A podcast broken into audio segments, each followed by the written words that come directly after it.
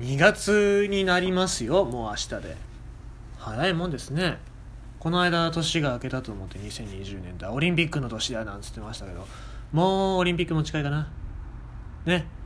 まああの私的には2月はペンギン会議全国大会ね。いよいよですよ。もう初めてですよ。長崎に来るからもうこんな近いんだったらね行くしかねえなと思って。まあ次も多分行くと思いますけどもね。えーと何話そうかなというかまあ展示はします。多分動物の友達を流してる垂れ流してんじゃねえかなっていうのとね。うん。まあ会場ではそれをやってると思いますね。あとまあ長崎にね何日に行くかな。えー、っと今カレンダー見てるけども。うんとそうっすね。11日に、えー、ペンギン会議全国大会があって、まあ、その前日には、えー、入っといてまたバイオパークに行こうかなとか思ってね。うん。バイオパークのね室内展示場を僕まだ見てないんであちょっと撮ろうかな。いろいろ見てもらおうかなと思って。でまあちょっとねもうちょっとね面白いところがあるんですよバイオパークって。そこをね、えー、また撮影しときたいなと思ってますね。で11日ペンギン会議全国大会やって、えー、ままあ、日本全国に散らばってるんですよペンギンがね。あっとねペンギン好きなんじゃないですよ。あれはみんなねペンギンなんですよ。日常生活に溶け込んだペンギンが人間の姿をしてて、まあ、久しぶりだねっつってペンギンがね集まってくるのがペンギン会議全国大会で、えー、日本をどうやってペンギンの世界にしようかっつってね、えー、会議をするのがペンギン会議全国大会なんですけどもね、えー、今のところねまあ、議題去年議題に上がった内容としては、まあ、デススターを作って人間を脅そうっていうねそういう話になってましたけどもねちょっとねお金が集まってないからクラウドファンディングかなんかしようかなっつって、えー、そういう話になってますけど、えー、まあ嘘なんですけどえー、っと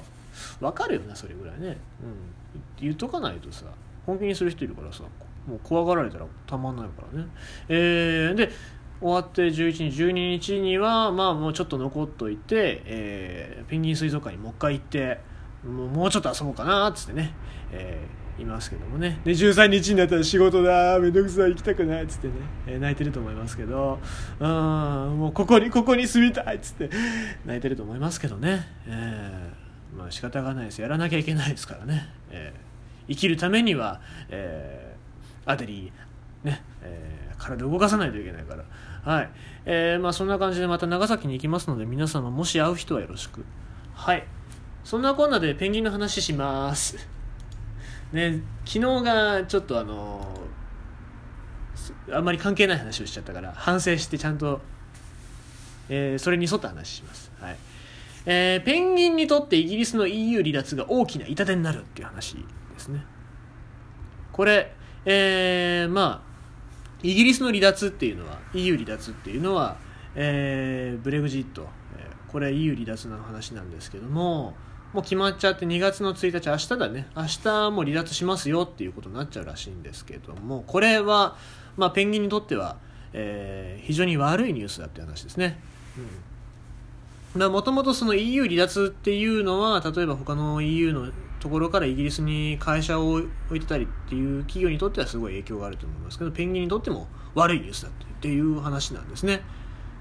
で、まあなんでかっていうと、これ、イギリスっていうのは非常に、そのなんだろう、土地をね、広く持ってるんですね。まあ、ケイマン諸島、ジブラルタル、バ,、えー、バミューダ諸島。えー、まあ、前に僕が生放送で話した、えー、っと、フォークランド諸島ですね。フォークランド諸島なんかもそうですね。ああいったところも管理してるんですけども、これ、えー、と、EU、EU がまあ資金提供している保全プロジェクトがあるんですね、これ、野生動物の保護団体に対して。で、えー、これイギリスが抜けることによってその、えーと、EU の保全プロジェクトに対して資金提供を行うかどうかっていうのはまだ、えー、明言されてないですねそれ確約は得てなくて EU から離脱をしたことでまたその再度考え直しをしたしてえー結局その保全プロジェクトにお金やっぱ払えませんよってことになると非常に痛手になるっていう話ですね。で、その、この資金提供がなかったら非常にこの今、ペンギンもですけども、えーあとなんだろう、クジラとか、アホ鳥、昨日話したアホ鳥とかもそうなんですよね。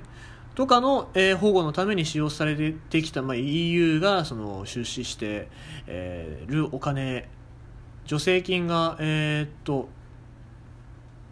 なんぼだろう。今までに4100億円、えー支出してきたんですけどもそれがもしかしたらなくなっちゃうかもしれないっていうことですねでまあフォークランド諸島あたりは、えーまあ非常に、まあ、ペンギンの楽園なんですよね。まあなんでかっていうと戦争した後に地雷が残ってその地雷はペンギンが踏んでも爆発しないけども他のペンギンを捕食する大型動物だったり人間が踏んだら爆発するっていうことでペンギンの楽園になってるんですけども、まあ、そういったところの保護にお金が入らなくなった場合うーん、まあ、例えばねもうペンギンなんかにお金やらずに経済にイギリス経済のその伸びとか投資にねお金使った方がいいじゃんってことになっちゃうとまあそのペンギンの環境っていうのは非常に悪くなっていく可能性もあるし、まあ、他の国じゃないけどもねあの漁業権じゃないです昨日の話じゃないですけどもねそういったところがなんか入ってきて無理くりなんか環境悪くしちゃったりとかっていうこともあるかもしれないですからね、えーそういったものを守るためにもイギリスはちょっとその辺は考えとかないといけないんだろうけどももしかしたらですからね。今の、えージョンソンさん。でしたっけ、えー。なんか顔がすげえトランプさんに似てますけどね、うん、なんかジョジョーク言いそうな感じだけど絶対面白くねえだろうなっていう感じしますね。あのモンティ・パイソンの国なのになんかお前冗談全然面白くなさそうな顔してんなみたいな。そんな顔してますけどもね、うん、まあただイギリス人ってペンギン好きだからねそういったところでちょっと市民団体とかの、まあ、今最近の環境保護の流れからちゃんと抗議っていうか声を上げて保護を訴えていけばもしかすると大丈夫大丈夫とは言わないですけどもね、えー考えてくれるかなっていう感じはしますけどもね、えーただまあその離れたことによって助成金を出すかどうかっていうのはイギリスはまだ明言してないということなのでね、うん。まあ、国の事情っていうのもあるとは思いますけども。うん。まあ一回保護したのであればちゃんと最後までね、えーやってほしいですけどね、ジェンツちょっとこの記事読んでるとねジェンツーペンギンは最近、えー、と気候変動とか漁業の脅威によって南極半島西部で数を激減してるそうですね、うん、ちょっとそういったところも心配ですからね。イギリスまあ、日本っていうのはどちらかというとペンギンをめでる国ですけどもイギリスっていうのはペンギンを知りたい国なんですよね。なので非常にペンギンの研究なんかも、えー多くやってますけどもね。あのあれつついてたのペンギンイギリスじゃなかったっけな？寝てるかどうかの研究してたのもそうじゃなかったっけ？あれフランスだっけ？ちょっと忘れちゃったんだけど。まあでも海外の人っていうのは結構しそういう調査もね好きなので。えーまあなんかそういったところでしっかりしてほしいな助けてほしいなと思いますけどね。うん。もうイイギリス好きだよ。うん。あのフィッシュチップス美味しいもんね。はい。これぐらい褒めといたら保護してくれるかな。うん。ああの007も好き。うん。007好き。はい。うんって言ったら保護してくれるかな。